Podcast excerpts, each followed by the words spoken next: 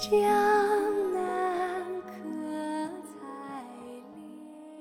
莲。耶我是 taco，我是黄瓜酱，我是小刘，欢迎大家来到凹凸电波，欢迎大家。今天呢是《甄嬛传》的分析系列了。哟哎，上一次的《甄嬛传》系列，我们不是聊了有哪些女人真切的爱过菊酱嘛？嗯啊，，就这样，啊，菊酱菊酱，菊酱。那刚好上一期我们也提到了，说之后可以来聊一聊安小鸟嗯这样的一个角色。最近刚过生辰，好像对，让我们一起祝安陵容生日快乐。乐！那今天就来一起分析一下安陵容这个角色在《甄嬛传》里面它起到了一个什么样的作用，以及她整个人的一生啊，我们所分析出来的一些东西。原本就是不值得。对，哦是我不配惹，嗯这样的一种感觉哈。那首先我想问大家一个问题，嗯就是如果说我问你，你觉得你在性格上，单论性格上，嗯你最像《甄嬛传》里的哪个角色？你个人感觉？我觉得我挺像纯贵人的。你放屁！你怎么有这个脸？他今天就来问我这个问题，我说我好像有时候确实呆呆傻傻，然后被人害死了也不知道，就属于这种。哦纯儿，对，而且我本身比较柔弱，可能那也比较个太监爱吃，对，把我按在水里，我也没有办法抬起头来。也被养的珠圆玉润。是啊，那刘呢？我我思来想去，我觉得浅浅算一个静妃吧。哦啊，嗯，就是觉得静妃有一些性格上面蛮像的，就是我也不 就是呃，一是觉得她没有很明显的要站队，在前期的时候，嗯但是她还能保持一定的理性。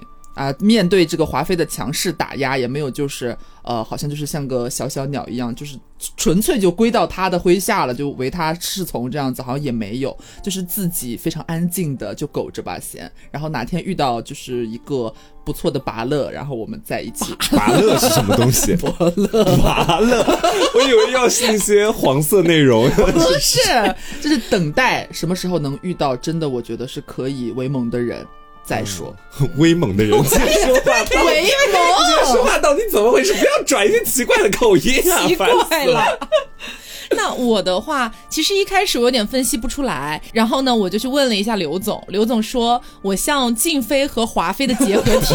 对，我说这两个角色怎么还能结合在一起就？他狗起来也挺狗的，但是又没有端妃那么狗；嚣张起来也挺跋扈的，和华妃也差不多这样子。你的意思是说他精神分裂了？其实，但是就是呃，可能这是我的外表外化出来的性格。嗯，那实际上，在我人生当中的有一个小阶段，高中的时候，我和安陵容非常非常像。啊，大家可能听到这里会觉得有些可怕，就是 安陵容毕竟是一个算是大反派吧，嗯害了很多人，然后还害了自己最好的姐妹。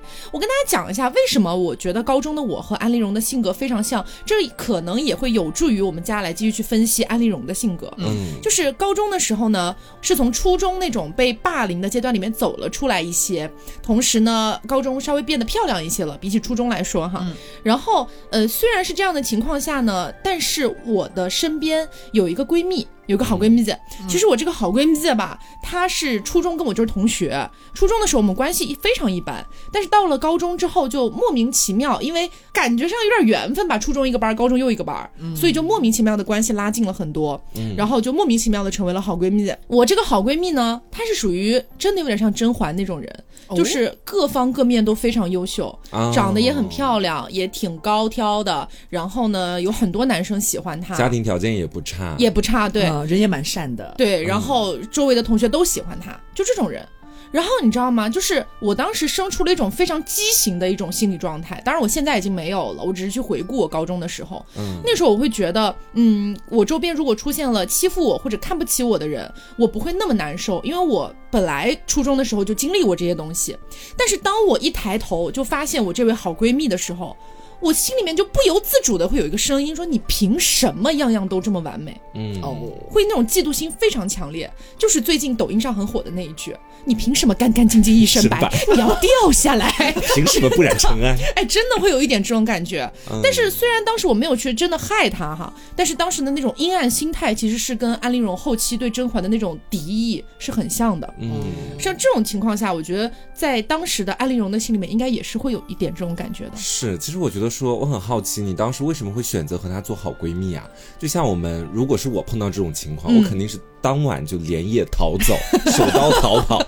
这么完美的人出现在我身边，那我肯定是要被比下去的呀。是，但是点就是在于说，因为初中我们是同班同学，然后嗯高中之后又是同班同学嘛，所以高中是一个全新的班级，我在班上熟的人只有他，哦，所以就这样莫名其妙成为了闺蜜。哎，你们俩这样就很像甄嬛跟安陵容，哎，对，也是你进高中，然后那边是甄嬛跟安陵容一起到后宫里面去，都是来到了一个全新的环境。对，所以当时我一方面又很嫉妒他，另一方面又觉得我好像暂时只能依靠他，因为我身边没有更熟的朋友了，嗯哦，这这和安陵容是蛮像的，可能初期真的时候。很像，嗯。所以你后期也没有投靠皇后，比如说班主任什么的。没有，后期我自己努力走出了这片阴影，因为我骨子里的性格和安陵容还是不太一样的，嗯她实在是太敏感、太自卑了。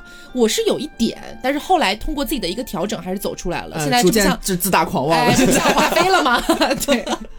呃，然后关于这个点，就让我想到了另外一件事情哦，嗯就是我们跳回《甄嬛传》这部剧里面，大家就会发现，其实后宫的这个暗潮涌动，它还是有一些这个算是阶级划分的，嗯，比如说像皇后、华妃、甄嬛、眉庄这一类的人，他们是什么呀？他们是本身自己的家底就很好的，嗯，很殷实。他们来到后宫只是为了巩固自己的家族在这个朝廷里的一个地位，嗯他们是为了巩固。你懂我的意思吗？是嗯但是像安小鸟、曹琴墨这种人，他是出身比较卑贱的，在那个时代玩，物，他们是玩物，且同时他们是为了上位的。嗯，为了实现阶级的跨越，对，那你想，他们就好像形成了一个守卫者联盟和一个上位者联盟，啊，是这种感觉吧？是这样的啊，其实所以说，在安小鸟的眼里面，他其实一开始虽然说没有那么明显哈，想要通过进宫来实现自己的愿望什么的，但他当时头戴那个海棠花，然后被选中了之后，他还是很激动的。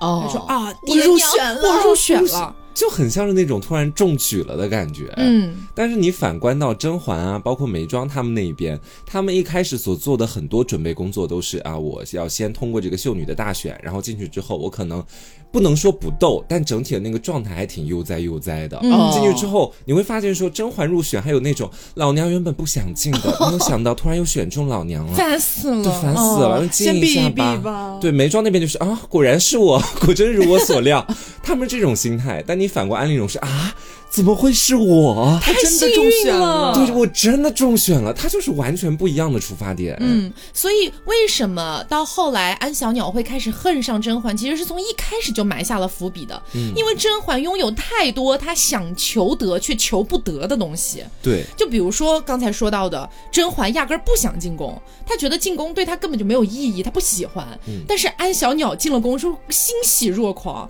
对所以这样的一个强烈对比，还有一个点哈，虽然我们今天可能不会主聊浣碧，但是浣碧也是一样的。浣碧有一段时间其实也特别想搞甄嬛嘛，大家看剧的话会觉得说啊，因为浣碧的身世啦，啊，因为这个呃长姐可以得到的东西，凭什么我就不能得到？嗯还有一条引线，就是你看啊。我们上期节目有讲到甄嬛为什么不叫甄玉环，是因为甄嬛她长大了之后自己不喜欢这个玉字，她觉得土，觉得俗气，拿掉了。嗯，但是玉这个字是浣碧穷极自己半辈子才得来的，他想要的东西是，甄嬛唾手可得，甚至是可以弃之不要的东西。嗯，是这样。所以，当你的身边出现了一个真的是对你进行了降维打击的人的时候，你多多少少会生出一些嫉妒心理的。这又应了刘前面说那句话：“同人不同命啊！” 真的是这怎么在样的。这期又有了？而且你看啊，就是我们古话有一句话叫做“斗米养恩，担米养仇”。嗯这句话什么意思呢？简单来说就是大恩养大仇。就是比如说你只是一个小恩小惠，你施舍给对方一些小小的东西，帮了一些微不足道的小忙，对方反而还会挺感谢你。啊，借你两块钱，今天坐地铁。对，嗯但是如果你给了对方他可能还不起的大恩的时候，就会出问题了。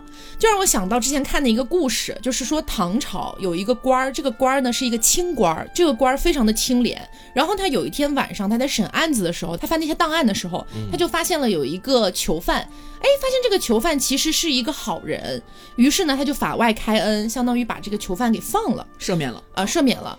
几年之后，李勉就这个官员又在另外一个地方偶遇了当年的那个囚犯，然后呢，这个囚犯当时已经是一个富商了，然后见到了自己当年赦免自己的恩人嘛，就千恩万谢，然后呢，还很热情的把李勉呃带到自己的府里面，好吃好喝的招待，一直聊聊天聊到深夜。嗯但是就在当天晚上，这个囚犯哈、当初那个囚犯回到自己的房间里面，跟老婆商量说：“哎，我们要怎么样才能报答当年的这个恩情啊？实在是太大了。哦，然后呢，他老婆说：“要不我们送他一千匹布如何？”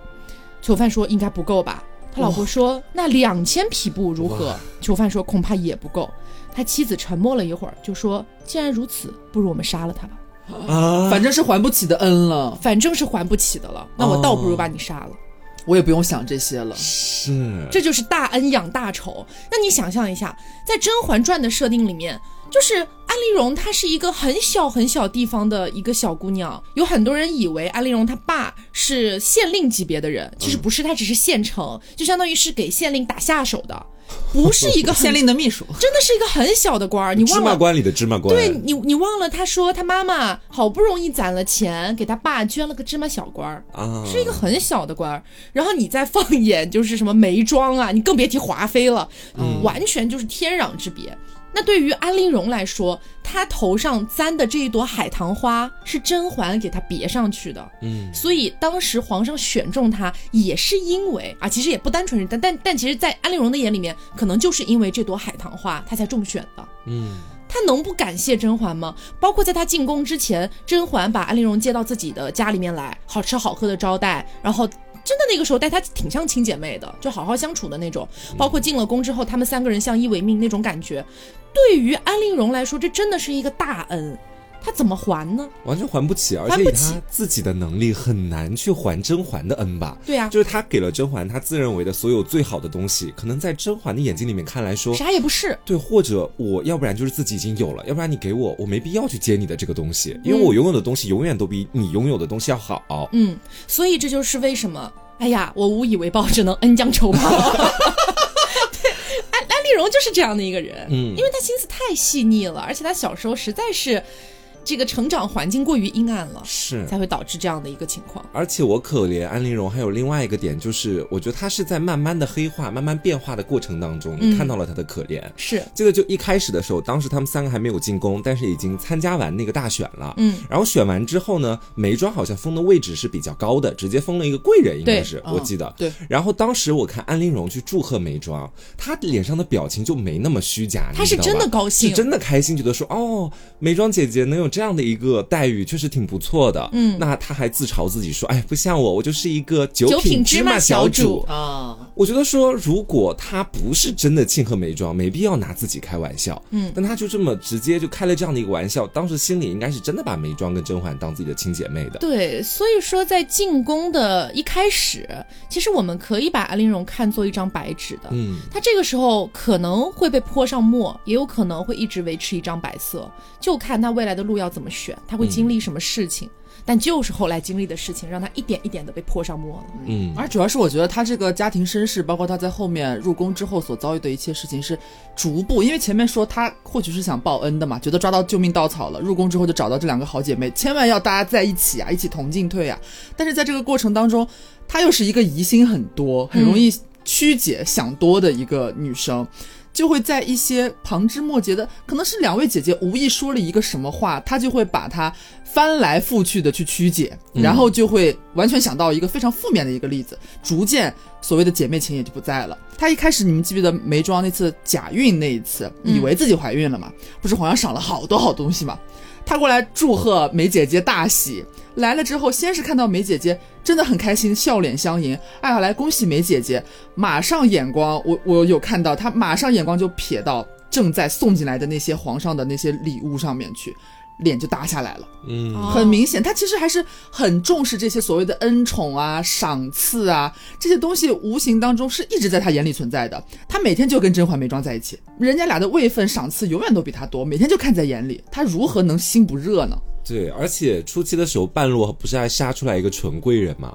哎呀，纯贵人就是你觉得，我个人觉得说纯贵人这个人物本身没什么问题，嗯可能也就是编剧想要展现一个天真烂漫的小女孩，嗯，但我觉得她也是把安陵容往黑化那个方向推推一把的那个助推剂。哦，原本是三人行，哎，我每天就嫉妒嫉妒甄嬛，嫉妒嫉妒眉庄就好了。我现在要嫉妒一个年纪比我还小，并且可能还没有成年的这样一个小女孩，嗯。她还搬到了我的亲姐妹、我的好姐妹的那个碎轩，对，碎玉轩里面去，而我，我还留在这个地方。我还在延禧宫受苦，富察贵人，对什么什么之类的。而且到后面不是他当时皇上给了安陵容浮光锦，嗯，安陵容转手把浮光锦给了甄嬛，甄嬛做了什么呢？给了浣碧，对，甄嬛转手给了浣碧，浣碧也不是一个那种特别内敛的女孩，哎，直接就穿在身上，啊，招摇啊，又给安陵容看到了，所以通过这些情节就可以发现，我可以去相信，我现在都觉得说甄嬛把浮光锦给浣碧，这本身可能她并不是想要通过这个去刺激安陵容，嗯，相反，我更相信她是一个无意之举，是，但是你由此就可以看出，可能在甄嬛的眼里根本不算什么的东西，对，或者她根本觉得这个事儿就不叫个事儿的事情，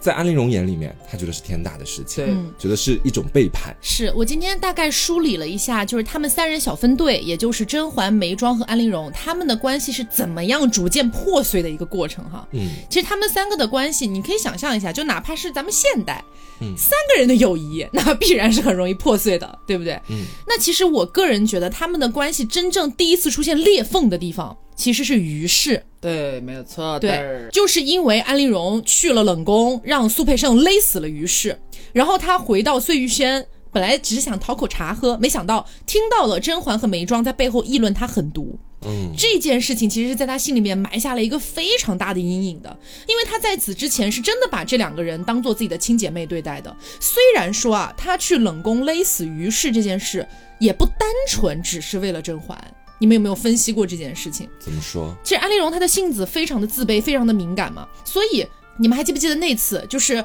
安陵容被送到养心殿，然后又被请了出来那一次，退货了她在那个道路上遇到了谁？遇到了妙音娘子，啊！遇到了于氏，于氏坐着凤鸾春恩车，唱着昆曲儿从她旁边路过。她坐在轿子里面，外面陪着轿子走的那个太监还会说：“真晦气，从没当过这样的差事。”而旁边就是风光正盛的这个妙音娘子。嗯，那你再想一想，就是虽然她自卑敏感，但是再怎么说，于氏这个人的身份地位实在比他低太多了你。是宫女出身啊，而且她这个宫女出身，应该还是非常卑贱的宫女的那种等级，嗯，所以在安陵容的心里面，绝对是对于氏有恨的。她觉得凭什么是你去侍奉皇上，肯定会有这一重的一个恨意在里面的，他去把于氏勒死，其实也是想给自己报仇。肯定有这一层。我个人觉得，我觉得，我觉得是有这一层的。所以他去勒死于氏，一方面当然是为了甄嬛，还有一方面其实也是为了自己。所以他在回去听到这两个姐妹在这样讨论他的时候，他肯定是非常心寒的，因为他本来觉得说我是为了你，然后你还在背后说我狠毒，我拿你当亲姐妹，你你在背后议论我。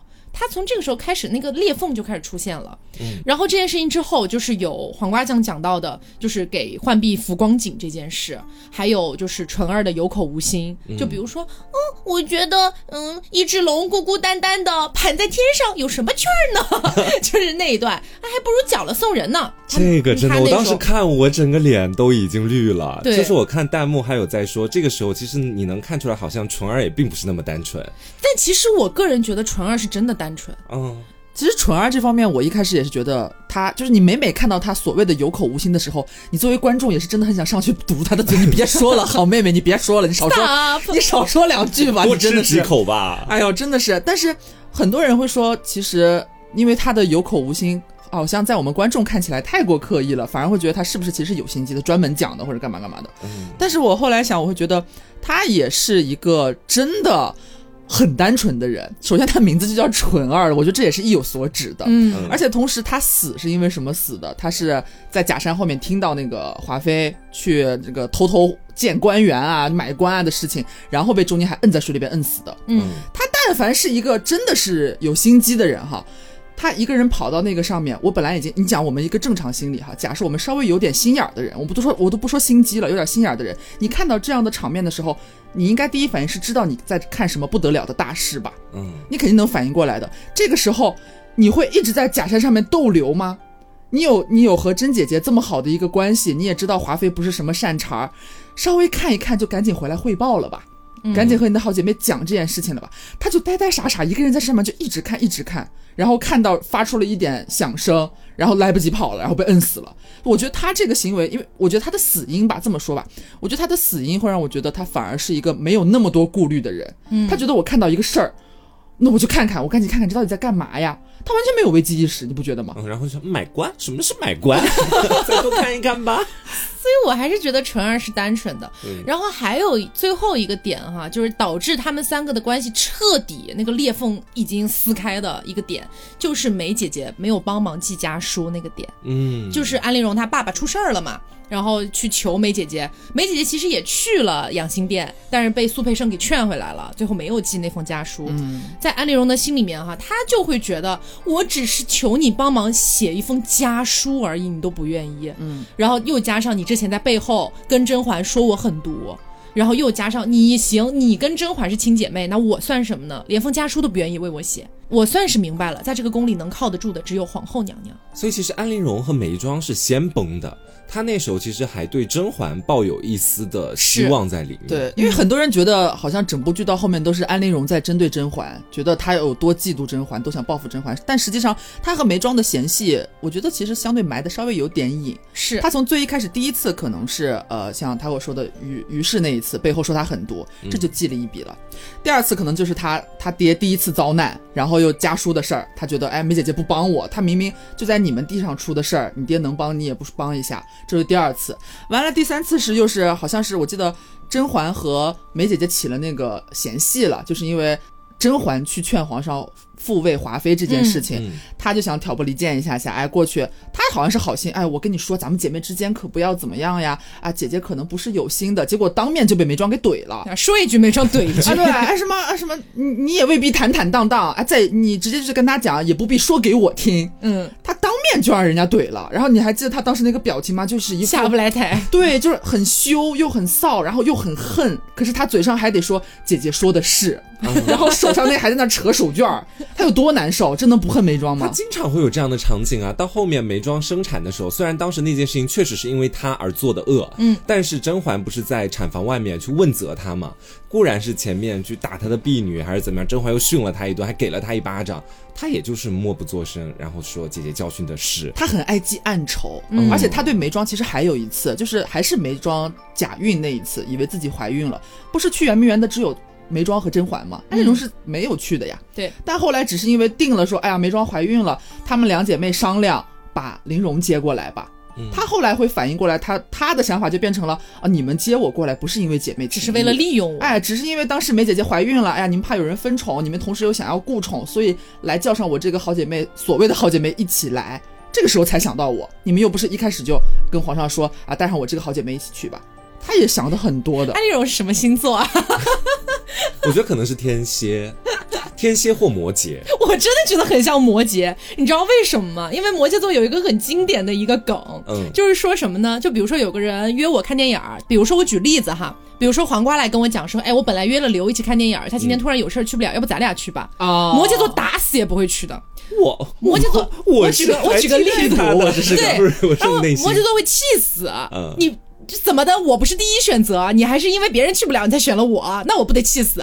啊，我觉得那个林黛玉也挺像摩羯座的，就比如说林黛玉当时不是他们给大观园里面那些姑娘分那个簪花嘛，然后林黛玉是最后一个拿到的，林黛玉就问了一嘴，是只有我有，还是每个姑娘都有？然后那个婆子回了一句啊，别的姑娘都选了，这朵是林姑娘的了那。我不要。哎，林姑娘说这什么东西，就是大概是这种感觉，我就知道别人不要的才给我，就这种这种东西啊，好就是难搞啊，这样的人。哎，就是摩羯座的典型，你知道哎，吗我？也受不了，水瓶座也受不了。我原本还准备讲这种事情，难道不是大家都接受不了吗？但是有些星座他是无所谓的呀。刘觉得我无所谓啊啊？就是你们觉得自己是个替代品吗？也他原本约没有啊别人，别人有些人没时间来找你。有些人连替代都没有呢，还给我留了一份呢，要自洽，朋友们。你知道这种情况下怎么解决吗？就比如说是这种情况，你想去约摩羯座，然后你听出了摩羯座的一些阴阳怪气，最好的办法就是你撕掉那个电影票，说现在我重新买，我重新买两张，我现在就是诚挚的邀请你一起跟我看，OK 没问题，如此。票也不用撕了，咱们就可以去看。不。要撕。要撕还重买。得撕。重买，哦，他会觉得这个票原本是属于那个人的，对，不是属于我的。就是这样子的，就是安陵容也是这种人，嗯，对吧？那我觉得就是，其实如果我们做个假想哦，入宫的时候没有眉庄这号人，或许安陵容会成为甄嬛的得力伙伴，嗯，也不一定哦。哦，也很难说，因为他旁边还有一个宝娟，宝娟真的害人不浅。哦，而且我会觉得，其实安陵容，我们前面不是讲过，她其实家境非常的贫寒嘛。嗯，很多人会觉得说，哎呦，好歹是个官儿嘛，怎么来的时候那么落魄呀？穿的那个特别素的衣服，然后夏冬春还笑她什么素银簪子了嘛？鎏金手镯了。哎对，还是你头上那个送人都没人要的哦素银簪子 来赔呀。就是他非常或缺这些东西，在他拥有的时候，你没发现特别爱显摆吗？前面提到的宋甄嬛蜀锦是一回事儿，他终于承宠啊，哎，然后皇上赏了他蜀锦，他赶紧来送给甄嬛，好像是一个表忠心、讨好的意味。也有炫耀的一层对，然后后面还给那个甄夫人送东阿阿胶，啊记得那段？对对对如今也是我在上，也有赏他们的时候了。但实际上，大家回想那段剧情，他费尽心思，在甄夫人来的时候，还，说是那什么上贡的东阿阿胶好东西，赏去给。想来甄夫人也瞧也瞧得上。嗯，但是实际情况是什么样的呢？去了之后，人家俩忙着叙旧呢，母女俩只问了一句：“哎，这是呃是谁送来的啊？安利安小主送来的啊，收着吧。”根本没问是什么东西，他在那边宫里边又和宝娟两个人，哎呀，可是好东西呢，进贡的呢，大约他也看得上吧。哎呀，如今什么当初长呀短呀的，人家根本就不在真意，的惨，真的惨。真的很无语子。然后后来还有一个是，呃，他开始有点想要投靠皇后娘娘那一茬，他不是非常擅长那个制香制香和刺绣嘛，不是绣了个香囊给皇后娘娘嘛？嗯，结果皇后娘娘说：“哎呦，是还是本宫最爱的什么牡丹还是干嘛？哎呦，香味甚是好。”结果哎，本宫不喜焚香，不用香料。哦，他只用那个新鲜的对，瓜果蔬菜香，又碰一鼻子灰。他是经常拿出自己觉得很拿得出手的东西的时候，其实别人没有真的嫌弃，也都是有客观原因的，但是他会觉得，哦，这已经是我最好的东西了，为什么大家都看不上？你们都不喜欢，还吃了闭门羹那种感觉。哎，这个点就非常现实了，这就好比是一种阶级跨越，就是放到我们现代来的话，你就可以看作是一个，我举个例子哈，单纯举个例子，没有瞧不起任何阶级的意思，就是只是拿来做一个分析。就比如说从小在偏远山区长大的一个小女孩，她有一天因为自己学习成绩很好，或者一些客观原因，她进入到了市里边，还读了一个比较不错的重点高中。他的同桌是一个，嗯，就比如说富家小姐。然后同桌对她也挺好的，有什么好东西也记着给她，什么什么之类的。然后到后来他俩长大了，然后这个山区的女孩经过自己的不懈奋斗，可能呃获得了一个不错的工作呀等等的，她就觉得哎呀，我现在终于是扬眉吐气一些了，然后我要想办法就是呃证明一下我自己的能力啊，或者等等的，有些这种想法。然后可能就买了一些东西去送给那个富家小姐，但在富家小姐眼里面，这些东西真的是我从小见怪不怪。司空见惯，对，完全就是没有任何好吃惊、好惊讶的东西。真的是两个阶级之间的问题了。对，那你没有办法，因为每个人他从小经历的家庭，还有他生活的环境等等的东西都完全不一样，他的见识也不一样，眼光也不一样，这你没有办法，他他就是这样的一个结果。嗯，而且他这种像安陵容这样子在剧中这样一个形象，他的出身，他的背景故事，就就奠定了他注定到了后宫之中，绝非是一个自强的人，他是一定会依附于别人的。嗯，你想，他最一开始去选秀的时候，让夏冬春给为难了一下，甄嬛和眉庄救他水火之中，然后马上入了宫之后，啊，好姐姐，我们三个人抱紧抱紧大腿啊啊赶紧抱起来，救命稻草一般，死死箍住。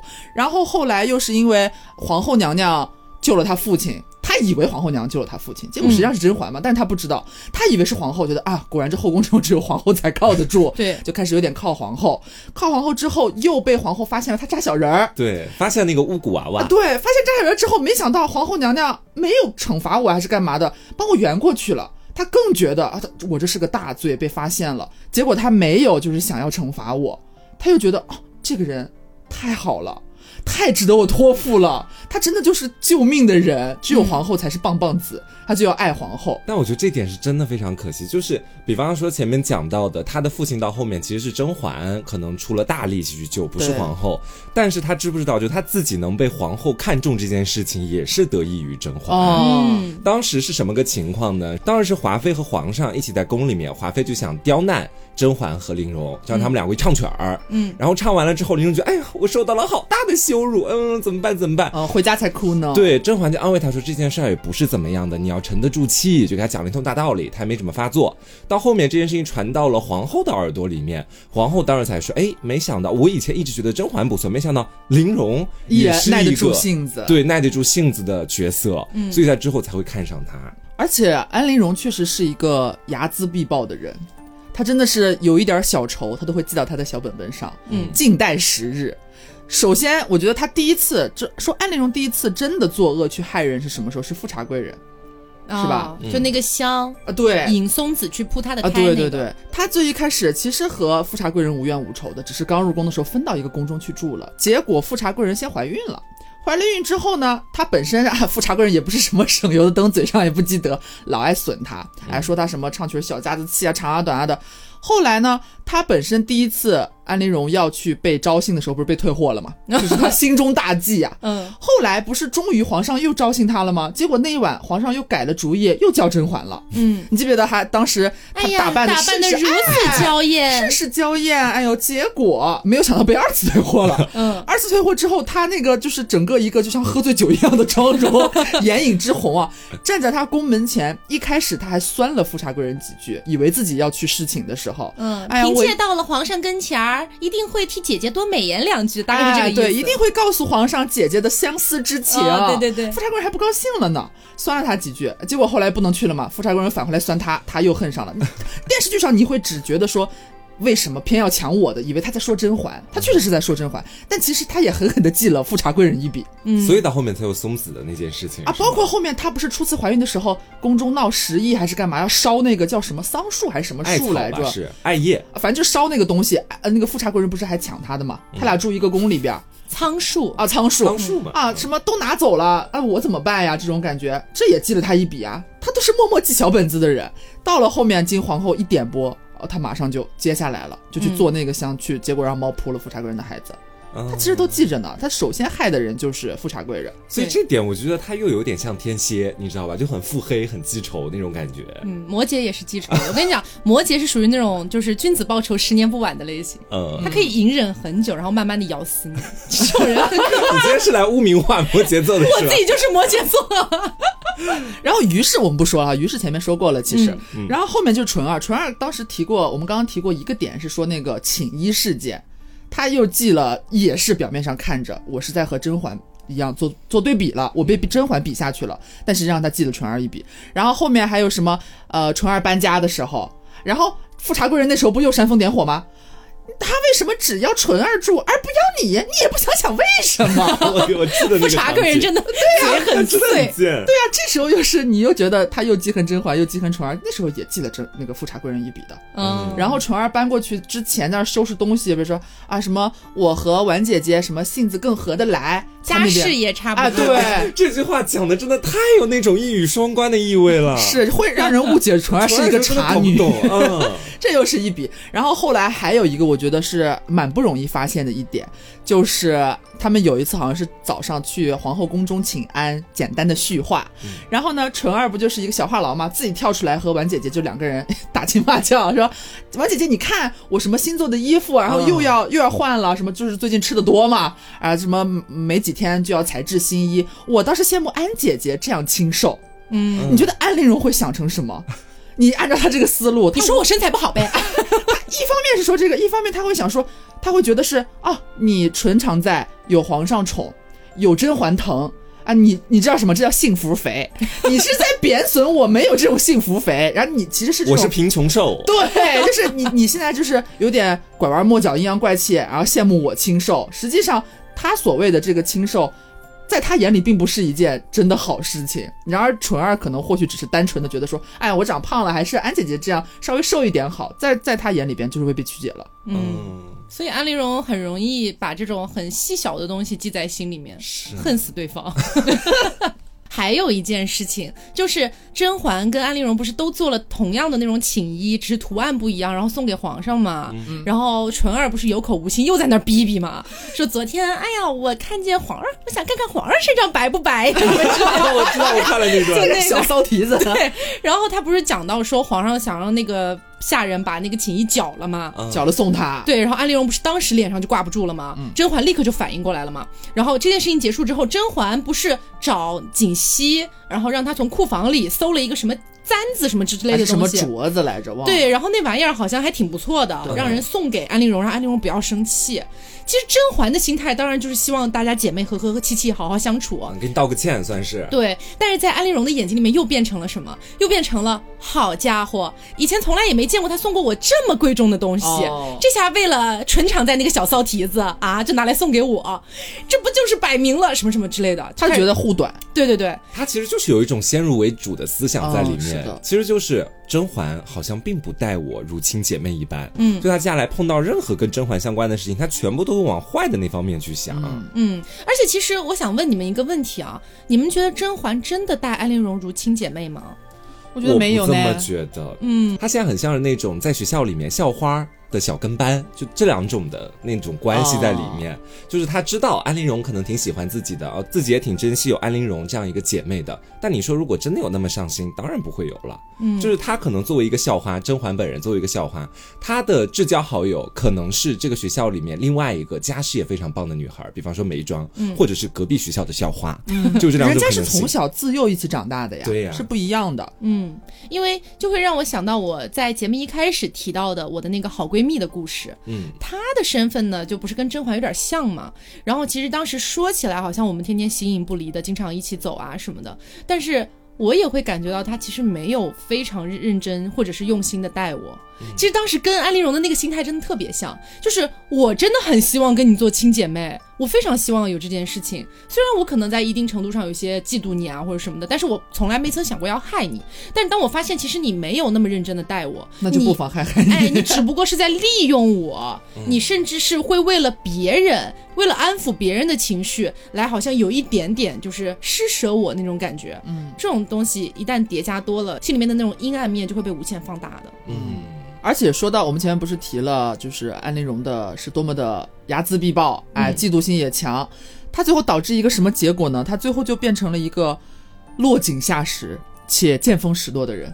嗯我觉得全剧里边，我觉得体现的最明显的一个事件，也是大家非常如雷贯耳的事件，就是滴血验亲。哎，滴血验亲那一下的时候，他本来其实那时候早就和皇后是一一国的了嘛，就想着借这个机会把甄嬛置于死地。嗯，结果没有想到峰回路转，甄嬛不是转危为安了吗？嗯，但是最一开始的时候，你看安陵容是怎么表现的？怎么会有如此淫乱之事？他先是浅浅附和，嗯浅浅附和一下，他也不敢，这是他有时候很聪明的地方。他即使到那个时候已经知道了，他和甄嬛只是表面上还维持着一点点体面，嗯，但实际上心里边其实早就知道甄嬛已经看透他了，嗯但是她也不会撕破脸。他暗暗的什么？哎，怎怎会有如此淫乱之事？哎，浅试一下，浅试完了之后变成什么呢？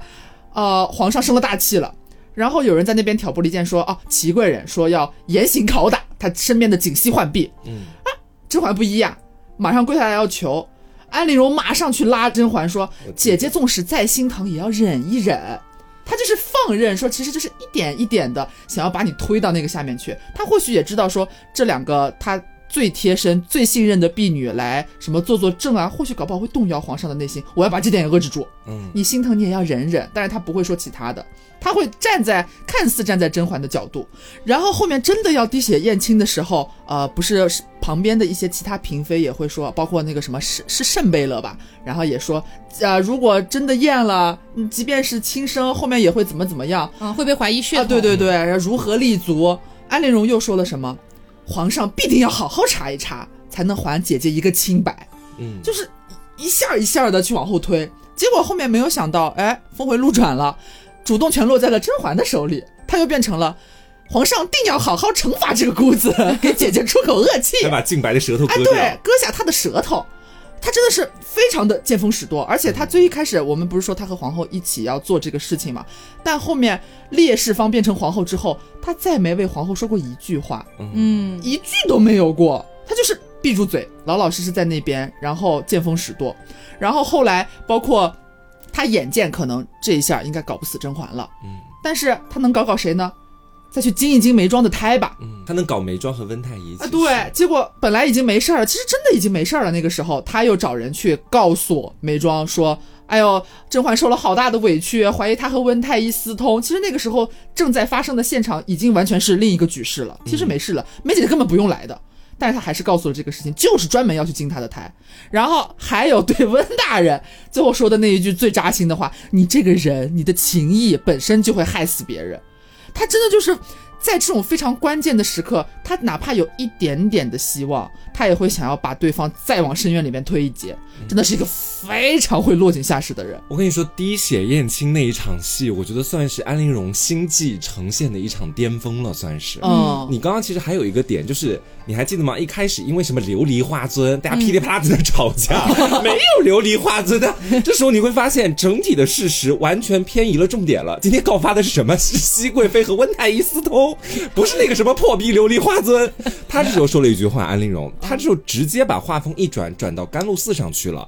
然后齐贵人这时候瞬间就接了一句：“甘露寺那样的路，什么孤苦难行。”然后温太医又经常过去，也难免可能他们俩就就会爆发出一点情愫。你看他这一句话，就等于把整个局面又拉到了对他们两个私通上面去。对然后到最后的时候，我觉得就像刘前面所说，他真的好厉害，最后还能搭两个人进去。哦，皇后战队其实，在那一战里面算是完全一败涂地。对对对如果没有他的这两句话、这两个动作的话，可能那一场战役他们一无所获。但他硬生生的就挣了不少东西。所以在滴血验亲这场战斗里面，其实安陵容才是 MVP。对，拜访真的 MVP，对，他很像什么呢？如果大家玩过阿瓦隆的话，他特别像那个刺客。嗯，就是阿瓦隆这个游戏机制，我就不在这里赘述了。简单来讲，就是如果坏人那一方输了，没关系，最后只要那个刺客刺中梅林，坏的那方还是赢。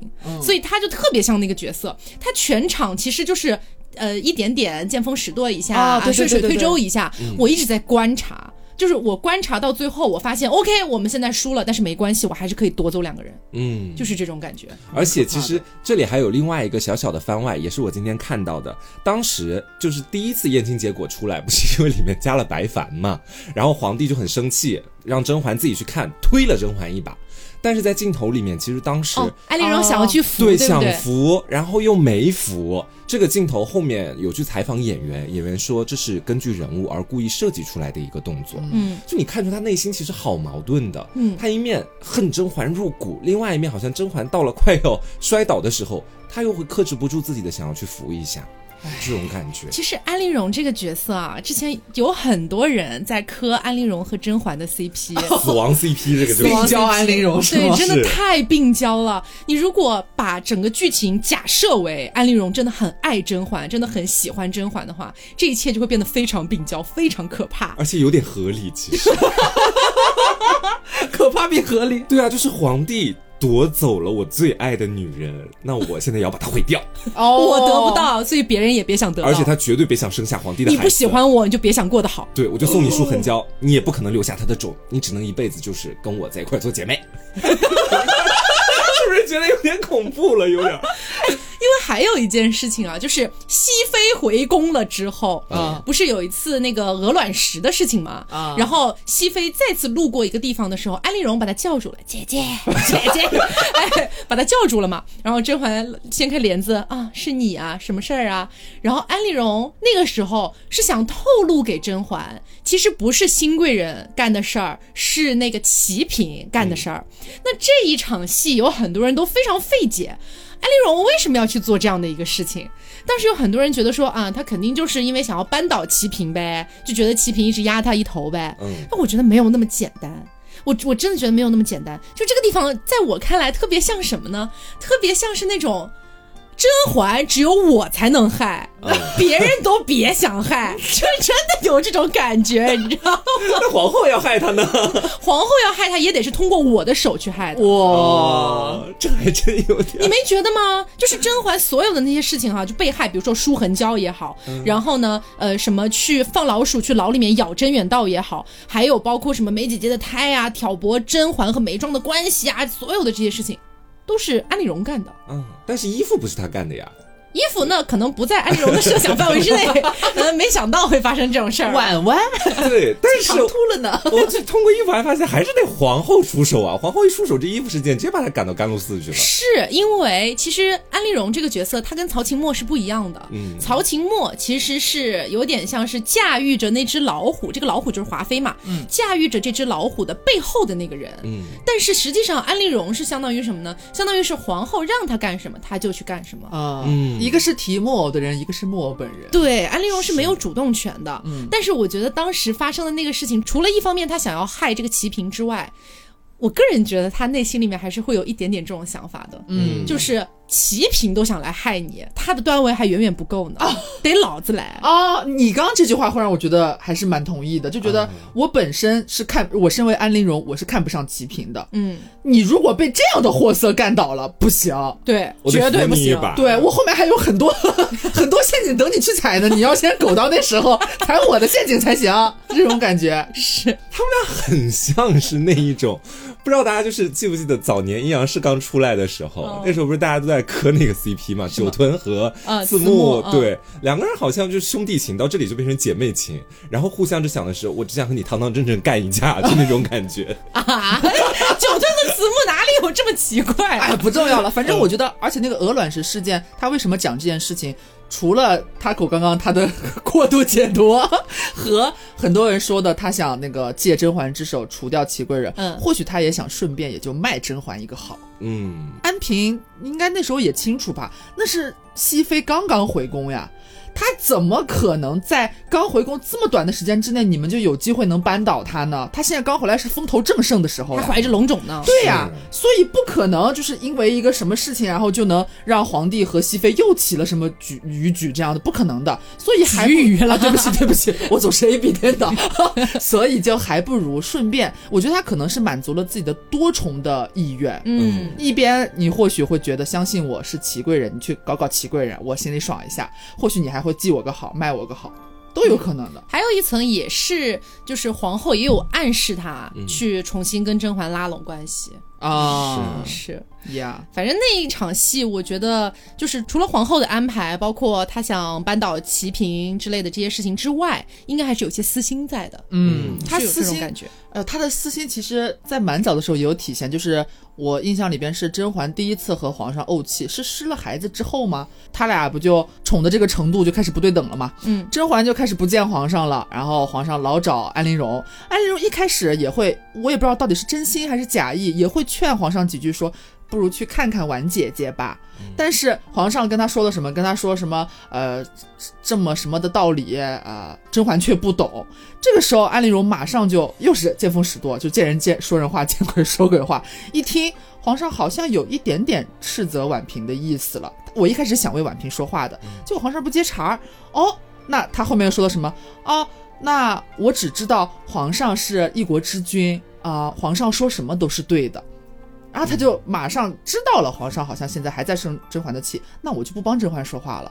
那马上把自己撇得清，我和甄嬛是不一样的。甄嬛是不识好歹，我是只知道皇上什么都是对的，哎，皇上怜爱我这样子。我我的解读可能会稍微有点不一样哦，嗯就是我觉得他劝皇上去看甄嬛，只是在试探皇上的心意，嗯，就看一看这个时候你对甄嬛到底是什么感觉呀？因为现在天天是我安陵容，我爱小鸟儿陪在你旁边叽叽喳喳的，然后嗯，也不知道你心里是不是还是会有甄嬛那个贱人，所以我来问问你，哎呀，要不皇上去看看姐姐吧？哦，原来皇上不想去看啊，那还是我陪着你吧。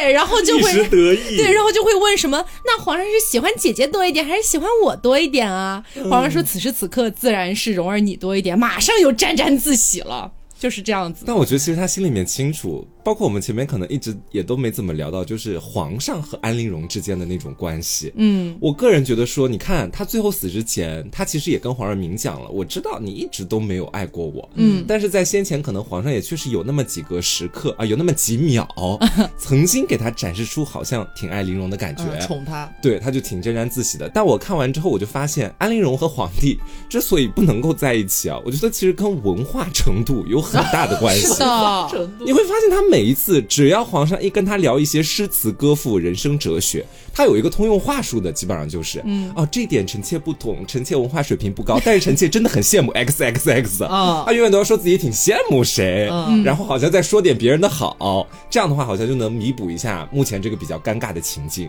那我觉得是皇上天天跟你聊诗词歌赋，你一次两次这么回答还好，你次次都这么回答，真的会厌烦的。嗯，而且皇上爱的是哪种类型的女人？要不然就像甄嬛那样，哎呀，诗词歌赋、人生哲学样样精通，我能跟你聊得来。我说这个是个上阙，你能对下去啊，我对你非常疼惜。另外一种，要不然就是华妃那种，看起来就是性性爱有物，然 后看着还能跟你勾勾，跟你玩点俏皮的，给你点其他妃子给不了你的那种哦情绪的。他无非爱的就是这两种女人。可他哪头都扎不上。对，来，我跟你说我的一个见解哈，就是你想啊，像纯元那种的，是真正的就是大家闺秀。嗯，而且他除了诗词歌赋之外，纯元还精通一些什么乐器啊、舞蹈啊之惊类的舞啊，这些东西，加上诗词歌赋，等于大家闺秀又有情调。嗯，所以皇上必然是爱不释手的。那甄嬛可能在就是舞蹈乐器这一块儿略微的要逊色一点，她也不是完全不会，但也不差。哎也不差，但是略微逊色一点嘛。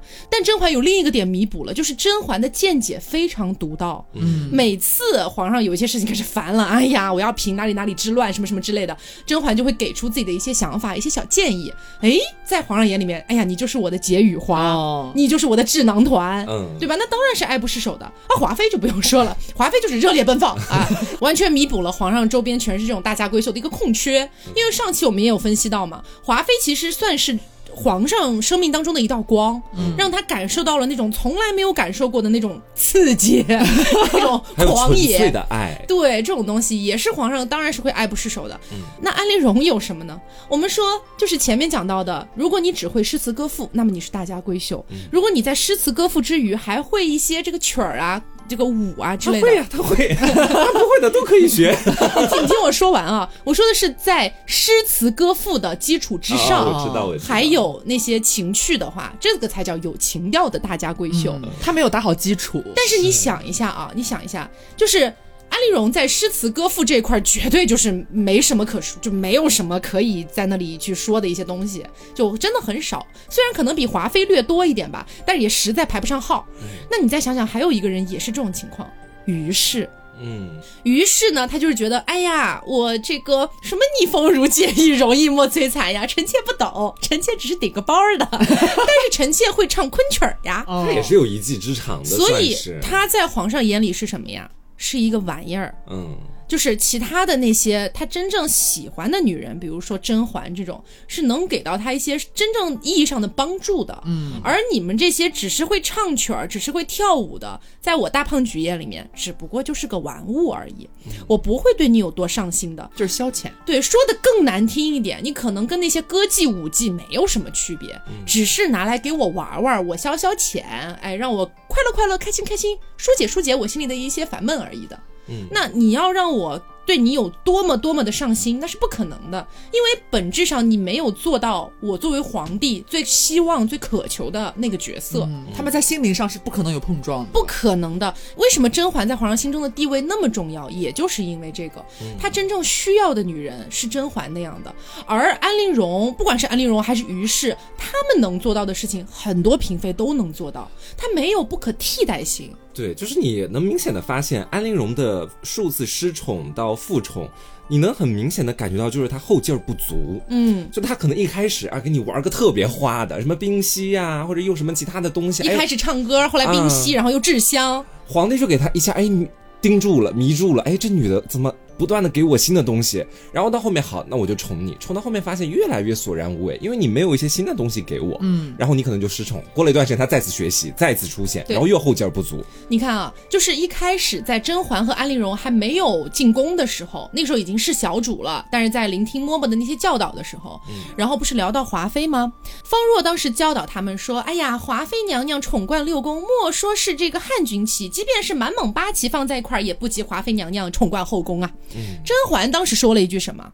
甄嬛当时说：“李白说过，以色侍他人，能得几时好。”嗯，甄嬛打一开始就有这个想法，她就知道不能够以色示人，我得以其他的东西去吸引这个男的，真的愿意跟我一生一世一双人。虽然他的愿望最后也没实现哈，但是在中间那一段时间其实是勉勉强强算实现了一段时间的。嗯，但是安陵容她没有听进去这句话，她也没有读懂这句话，所以她自始至终就一直在以色示他人。就是啊，以色示好，是听到这里哦，那我以后以色示好，明白了，明白了，姐姐，叫以色示好，所以我觉得当时的那句话，为什么刚好安陵容也在旁边？当然，这也可能是我的过度解读哈。就是说甄嬛这句话，一是指代她在说华妃以色侍他人，二也是在可能在暗喻安陵容一辈子都在以色侍他人。是这样的。他就是在不停的学习新的技能，然后用这个新学的东西再去够一点荣宠下来，对然后发现够着够着，要不然就是看腻了，要不然就是有人要害我这招使不通了，嗓子哑了，歌唱不了了，那我就节食吧，开始减肥。他真的是一个学习能力极强且非常有毅力的人，你发现吗？他那么擅长制香，他知道当时呃什么用的那叫什么西鸡丸，嗯啊是大损女子躯体的啊含麝香，不管不管，只要这个能救我狗命，能让我再重获圣宠，我也没关系，哎，我就天天用，我就节食，四下无人的时候我就开始滑冰。啊，是学了这么些东西，然后包括他制香，他制了多少种香？同志们，你们有印象他制了多少种香吗？我觉得整个皇宫不能说整个皇宫，整个后宫吧，哪宫研制出来的。对哪一宫没有受过我们安小鸟的这种这种香料方面的恩惠？一开始的香啊、呃就是送了甄嬛舒痕胶，就已经有问题了。然后后面呢，又给猫闻的那个香粉害了富察贵人的孩子。嗯，后面又撺掇那个齐妃夹竹桃的事儿，是也有他，也跟香料有关系。然后后面呢，等到甄嬛回宫了，哎呦说什么蓉儿研制了上百种香料，才什么得此香，古法干嘛？鹅梨帐中鹅梨香帐中香，嗯鹅梨帐中香后面又是她自己在怀孕的时候悄悄用那个炮制迷情香料，嗯，啊，最后也是依然和前面那个对上。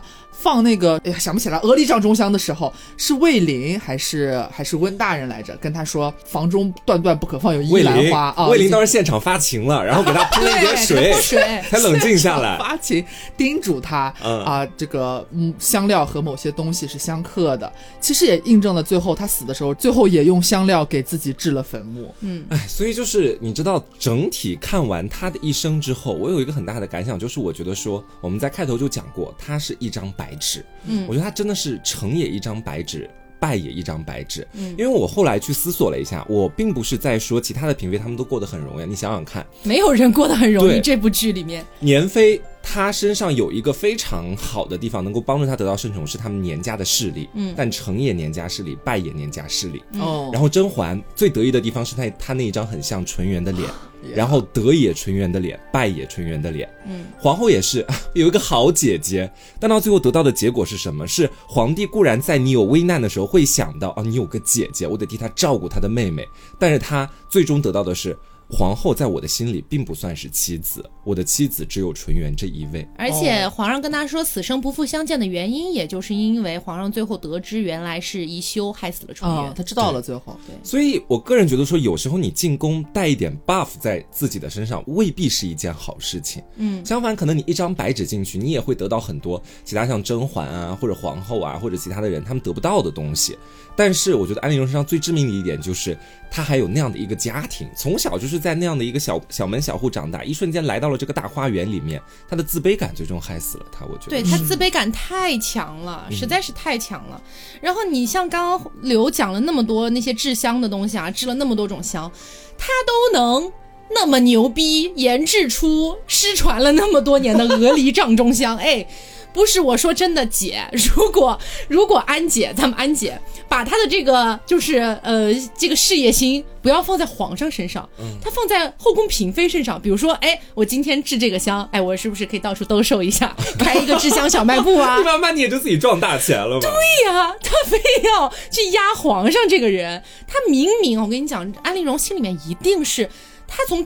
就是初期到中期就一定知道，他一开始可能还会有一点点，就是希望皇上是不是有真心待他呀之类的。但他到了初期到中期，一定明白皇上没有多真心，皇上就是把他当玩意儿。既然如此，你为什么还要扑在皇上身上呢？这一点就是他没有梅姐姐的豁达，你知道吗？哦，因为你看，他跟梅姐姐都是一样的，就是其实眉庄一开始也会以为皇上是有一点对他有真心的，嗯会觉得说，哎呦，把我的这个这个老学究的名字长西堂都改成岑菊堂了，你就因为我喜欢菊花，还让我学习协理六宫啊什么什么的，他开心死了。但到后期，哎，就是呃两件事情嘛，一件事情是眉庄落水，一件事情是贾云争宠，让他彻底看清了皇上对他是没有真心的。直接心死。对，所以哎，我的事业重心就不在皇上身上了，我去讨好太后了。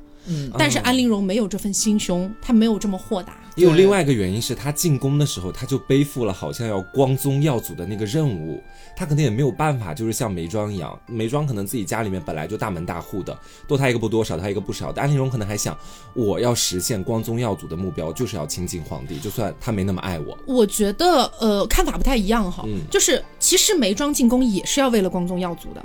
眉庄进宫之前，就像上期一样，我们分析了很多嘛。眉庄进宫之前，她的那些妈妈和她的那些姑子是怎么教导她的？嗯，绝对绝对是从小就往这个路线上去培养的。眉庄不可能只是说啊，我进个宫保个平安就行了。他进宫一定也是有一定的目的的，比如说我我可能要爬到某个位置，帮助我爸爸在前朝的一些事业啊等等的。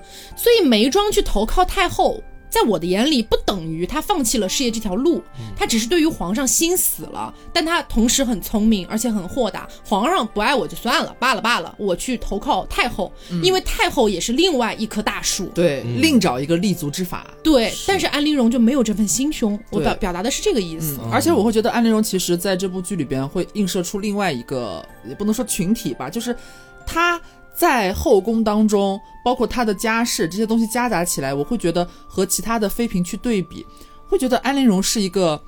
能用愚孝来形容吗？或者说是对父权社会的那种？你没发现她但凡有什么事情，她永远是在找身边这群女人的麻烦，未曾恨过皇上。他可能到最后是有一点抱怨哈，但是他其实早就知道皇上不爱他，但是他还是依旧要做这样的事情。包括他一开始他父亲不是两次落难嘛，第一次什么押押送什么玩意儿，哭得梨花带雨，方寸大乱，病急乱投医。第二次是他爹真的被发现新新新贵人啊，我们辛巴基偷偷告密、举报还是干嘛的，发现他父亲什么藏污纳秽啊，什么这种这种贪官大贪官，要发落了他爹，他又是一次。想尽一切办法，哪怕自己水米不进数日，什么嫔妃自戕乃是大罪，他都要想要保住他爹。我觉得这其实不单单是像和华妃这种情况，我觉得他是不太一样的。好像有人说，他落难的时候，你的家族落难的时候，包括齐嫔也是，他们可能是为了，比方说亲情，或者说是我的父亲是真心。效忠皇上的是忠臣，他们传达的是这样一个意思：皇上你不能被蒙蔽了双眼。但是安陵容让给我感觉就是她单纯的就是我要护着我爹，我要护着我的我们安家，我好不容易得了的这个宠，我的家族可不能落寞了呀。而且其实，在比较前期的时候，我记得安陵容她有传达过自己的家世，好像是在哎在死的时候吧，她说她爹啊嗯是个卖香料的小贩，其实对。然后是靠他娘卖绣品捐了个官儿，捐了一个县令秘书的官儿，芝麻小官儿，哎，然后呢，他自己也说了，从安陵容口里边亲自说出来说，呃，我爹看我娘人老珠黄了啊，眼睛也看不清了。就不再爱我娘了，其实也就不保护我娘了，又纳了好几房姨太太，也不管她了。她其实心里边或许清楚，但是她从来没有就是说对她的父权社会抱有任何一丝不满的情绪。我觉得就是这也是我很心疼他的一个地方，因为他知道他如果不帮他的爸爸，然后他爸可能就被抓或者被流放怎么样的，到之后他妈肯定也跟着遭难，然后他妈妈眼睛也瞎了，在外面可能连活都活不下去。嗯，所以我更愿意理解成就是保他父亲，其实就等于是在保他母亲。我个人觉得安陵容对他父亲是没有太多的那种很喜欢或者一定要保他的那种感觉的，因为他到后面最后自白的时候其实也讲了嘛，就说他在讲那段他爸爸跟他妈妈的遭遇的时候，他其实能通过他的行文包括讲话去看出来，他也看不惯他爸的很多做法，但是也没有办法。但是刘耀表达的其实不是说安陵容有多爱她的爸爸，而是说她一直在父权的这个社会里面，她从来没有想过要反抗父权，嗯而是一直就是说出了事儿就呃，比如说他会怪他的那些姨娘，嗯他说那些姨娘欺负我娘，导致我娘怎样怎样怎样。然后包括他好像也从来没有就是说真切的怨恨过皇帝，而是一直在怨恨甄嬛、怨恨皇后对，怨恨这些东西。他表达的是这个点了。哎 这也就是我前面讲的，我很可怜他的地方。是是，就是这个人物，他可能已经没有办法做到像甄嬛那样最后屠龙或者怎么样，他没有那种心性儿，因为他从小就在那样的一个环境里长大，他能做的就是啊，这个能依附吗？我依附一下，啊不能了，我换一个吧。这也是他自己的一个人物在当时那个时局里的一个不得不做的选择。嗯，确实，就是因为从小的眼界。见识实在是太有局限性了，嗯。所以把它放到了这么大、这么暗潮涌动的后宫里面之后，他一开始只能想到的就是依附，嗯，对，就是像那种寄生植物一样，像菟丝子那种东西。嗯然后像甄嬛，包括眉庄这样的人，他们就不是这样的，他们一开始就没有想着依附，而是我们自己要努力独大，所以他们就会像一颗种子一样能长成参天大树。但是安陵容到最后，她也只不过是一个爬山虎，嗯永远依附在别人的身上。对而且其实你看到，呃，他们其实每个人都有和皇帝产生一些嫌隙的时候。嗯梅姐姐也可以，就是啊，避着朕不见朕，是不是住到碎玉轩，是不是就是为了不见朕呀？眉庄是有过这样的行为的，甄嬛不用说了，呃，自请离宫，干嘛干嘛的。安陵容呢？安陵容到最后。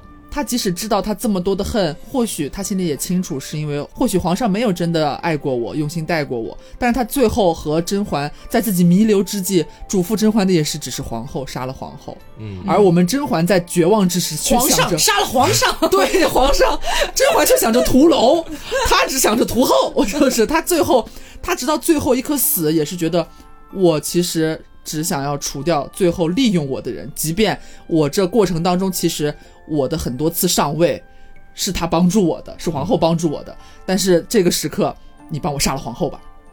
他也是不敢动皇帝的这种念头，这或许就是也和他我刚刚前面讲的，就是他从小经历的所有的事情，他所看在眼里、接受到的那些思维，他在想要反抗的时候，他所选择的对象和眉庄和甄嬛是完全不一样的。对，就相当于他小时候，他的爸爸是他的天，他进宫之后，皇上就是他的天，就是这两个东西其实是某种影射和暗喻，就是因为他从小在家里面，他的父亲是绝对的霸权，在皇宫里面，他就会自动的觉得皇上也是绝对的霸权，这是不可去挑衅、不可去逾越的东西。啊，皇上说的永远是对的，对，对。是这样的。孤苦的一生啊。嗯，那原本就是不值得啊。那再问大家一个问题啊，就是当最后安陵容想吃苦杏仁儿，嗯，甄嬛为什么还是给她送去了呢？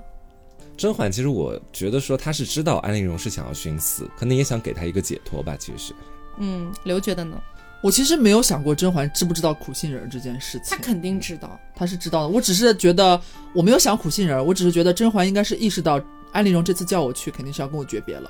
嗯嗯，因为就是在设定里面，苦杏仁吃多了就是会死的呀，有毒的呀，那个东西、不能吃太多的。但是甄嬛还是给他送去了，而且其实，在皇上最后说。黎妃的封号也给他保留，延禧宫也许他住着，然后每日让人扇他巴掌，这样子的一个惩罚，其实对于安陵容来说是蛮大的一种羞辱。但是甄嬛听苏培盛说，黎妃说她想吃苦杏仁儿，然后甄嬛还是默许了，而且给他送去了。所以其实到最后，我个人感觉啊，就是虽然说他们纠缠了这么多年，然后呢，两个人的姐这种姐妹情早就已经撕裂了，但是甄嬛到最后还是有一些恻隐之心的。而且我个人觉得，甄嬛到了最后的那个时刻，虽然安陵容做了很多很多对不起甄嬛的事情，但是甄嬛还是有一点点问心有愧的。嗯，就对于安陵容这个人来说，嗯，因为我觉得甄嬛对于安陵容的看法是，她刚开始可能不知道安陵容是那么细腻敏感的一个人，然后她后面逐渐知道了这件事情，并且感觉到安陵容有一些自卑感之后，她也会抿以前的事情，嗯，她肯定也抿到了从前自己做过的一些事，对于安陵容来说，在她心里面算是一个很大的坎儿，她过不去。对，因为甄嬛说句实话啊，就是甄嬛在整部剧里面，她其实不太算是主动去害过谁，但是确实他对安陵容的一些呃操作吧，我们可以看作是某种利用。就比如说他们去圆明园的时候，啊，把安陵我觉得容接过来，对，这个是他没有办法反驳的一件事情。对他和眉庄甚至其实，在剧里边是明着说的，嗯明着在讨论这件事情啊，怕你自顾不暇啊，不如把玲容接来。然后包括到他后面苦心去设计，为玲容重新梳妆，设了一个局，亲手把玲珑送到了皇上的枕边，其实是让她再再次受宠。这个这一点，我觉得。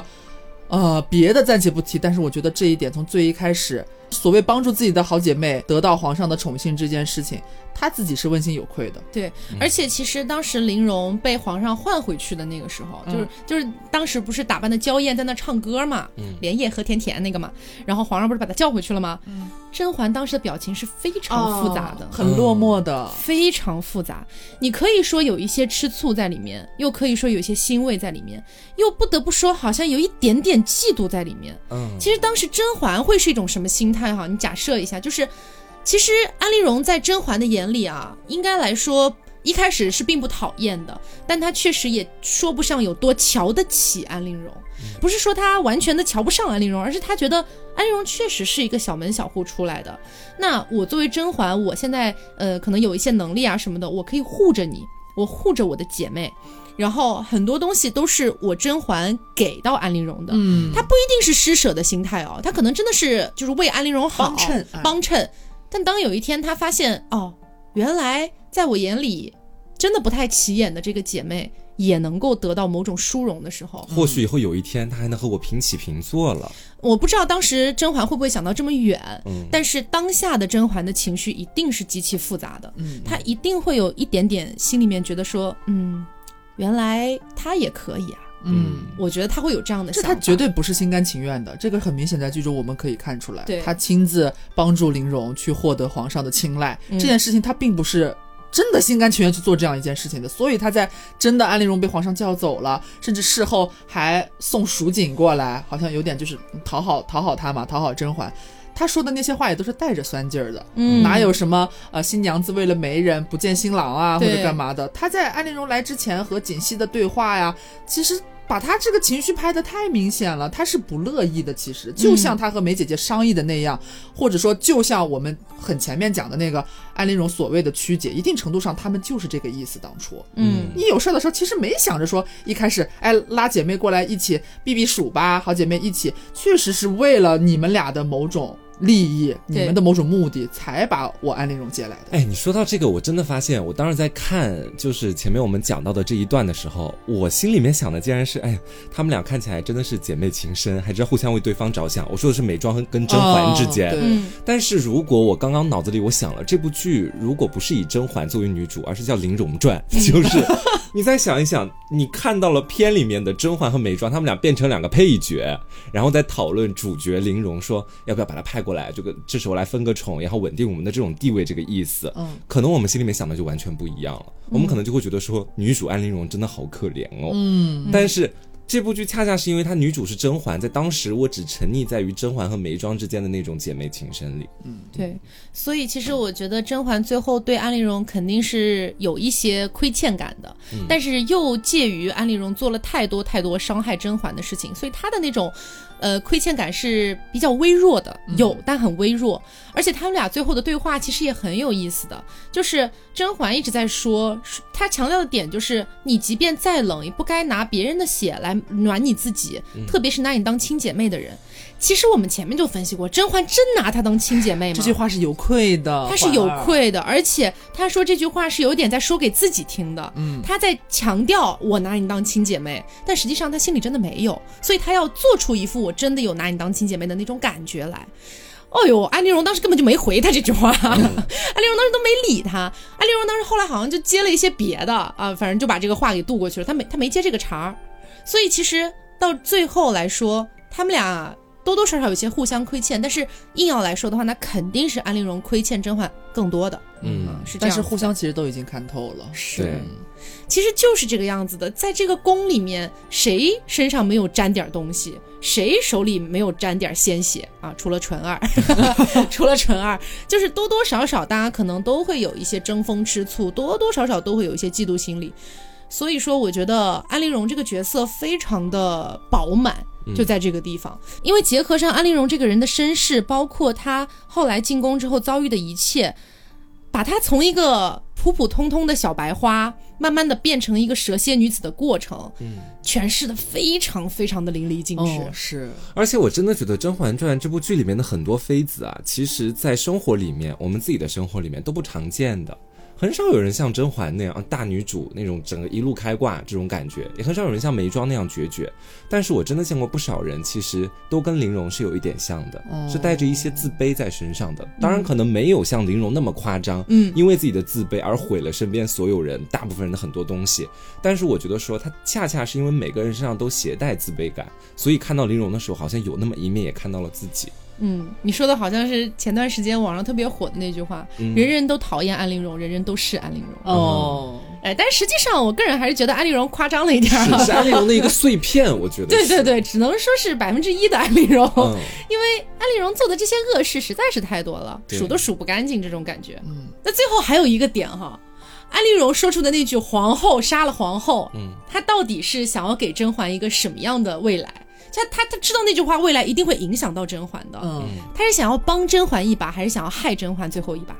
他只是想把我觉得他想帮自己，嗯，我会觉得他想帮自己。是，我会觉得，呃，怎么说呢？是这样子的，皇后杀了皇后，也总共也就六个字儿。嗯，它的解法其实有有有三种嘛，一种可能就是明面上剧里边演的，他们几个妃嫔和端妃、静妃两几个人抿出来，第一个皇后是宜修，第二个皇后是纯元，所以是所谓皇后杀了皇后，是说宜修杀了纯元。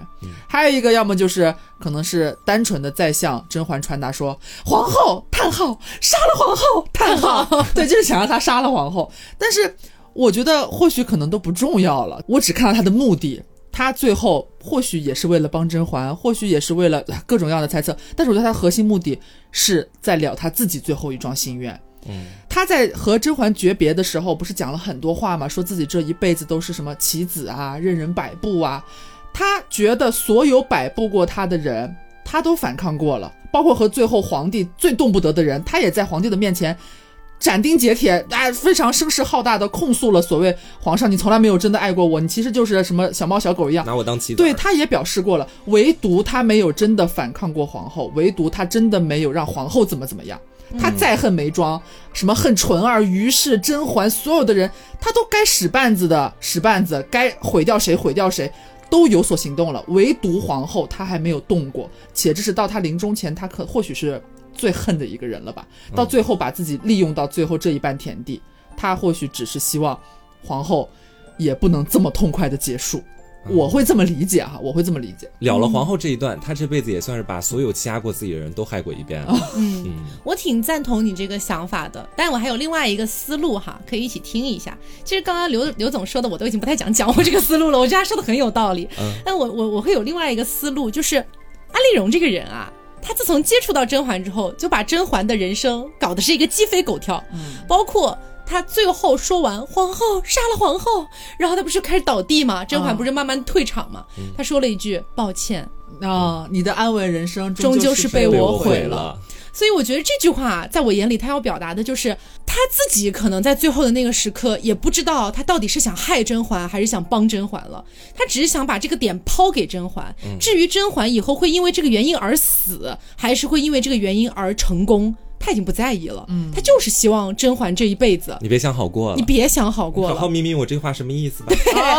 你要被我搅得风起云涌、暗流涌动。嗯，我即便是死了，我也要留这么一个祸根给你，我会有这种感觉了。嗯，好，那不知道大家对于安陵容的看法是什么样的啊？包括我们今天讲到的所有啊，都是我们的个人猜测啊，就是没有任何的官方渠道去证实。嗯呃，但是大家如果对安陵容这个角色有什么样一些自己的看法，也可以在评论区里面一起聊一聊。对的，而且我觉得这正是所谓安陵容这个角色让我们觉得特别有意思、特别饱满的地方。嗯对它很多话，包括很多各个故事的节点，有很多种、很多种的解读方式。是，那我们前面其实这一期节目针对很多不同的呃一些事件，都有很多不一样的看法，嗯甚至和电视剧里边演的是真的大 大相径庭都不一样。或许大家也有一些嗯我们讲过的一些呃一些事件啊，你又有一些什么新的看法，我们可能没有讲到，嗯也欢迎让在评论区让我们开开眼，一起交流一下哎，。我真的，我每次听到就是我们，比方说在聊《甄嬛传》的时候，我们在之前我们三个人是不会互通对于一些事件的看法的嘛。嗯就是当时我们聊出来在听，我经常是听到一些不管是瓜还是 Taco 聊出一些我没有这么想的的一些那个看法的时候，我就说哇靠，还有这样一层含义吗？我觉得非常爽，你知道吗？我觉得这是《甄嬛传》它最有意思的地方。是，嗯，好，那么今天的节目差不多就是到这里，我们可以留一个课后作业给大家啊、哦就是。可以想象一下，如果安陵容进宫之后分给她的宫女不是宝娟，而是槿汐，哦，她会有一个怎样的人生？我们可以畅想一下，可以，大家在评论区里面可以留言去畅想一下嗯。好，那么今天节目就到这里，我是 taco，我是黄瓜酱，我是小刘，别着急，慢慢来。拜拜。江南可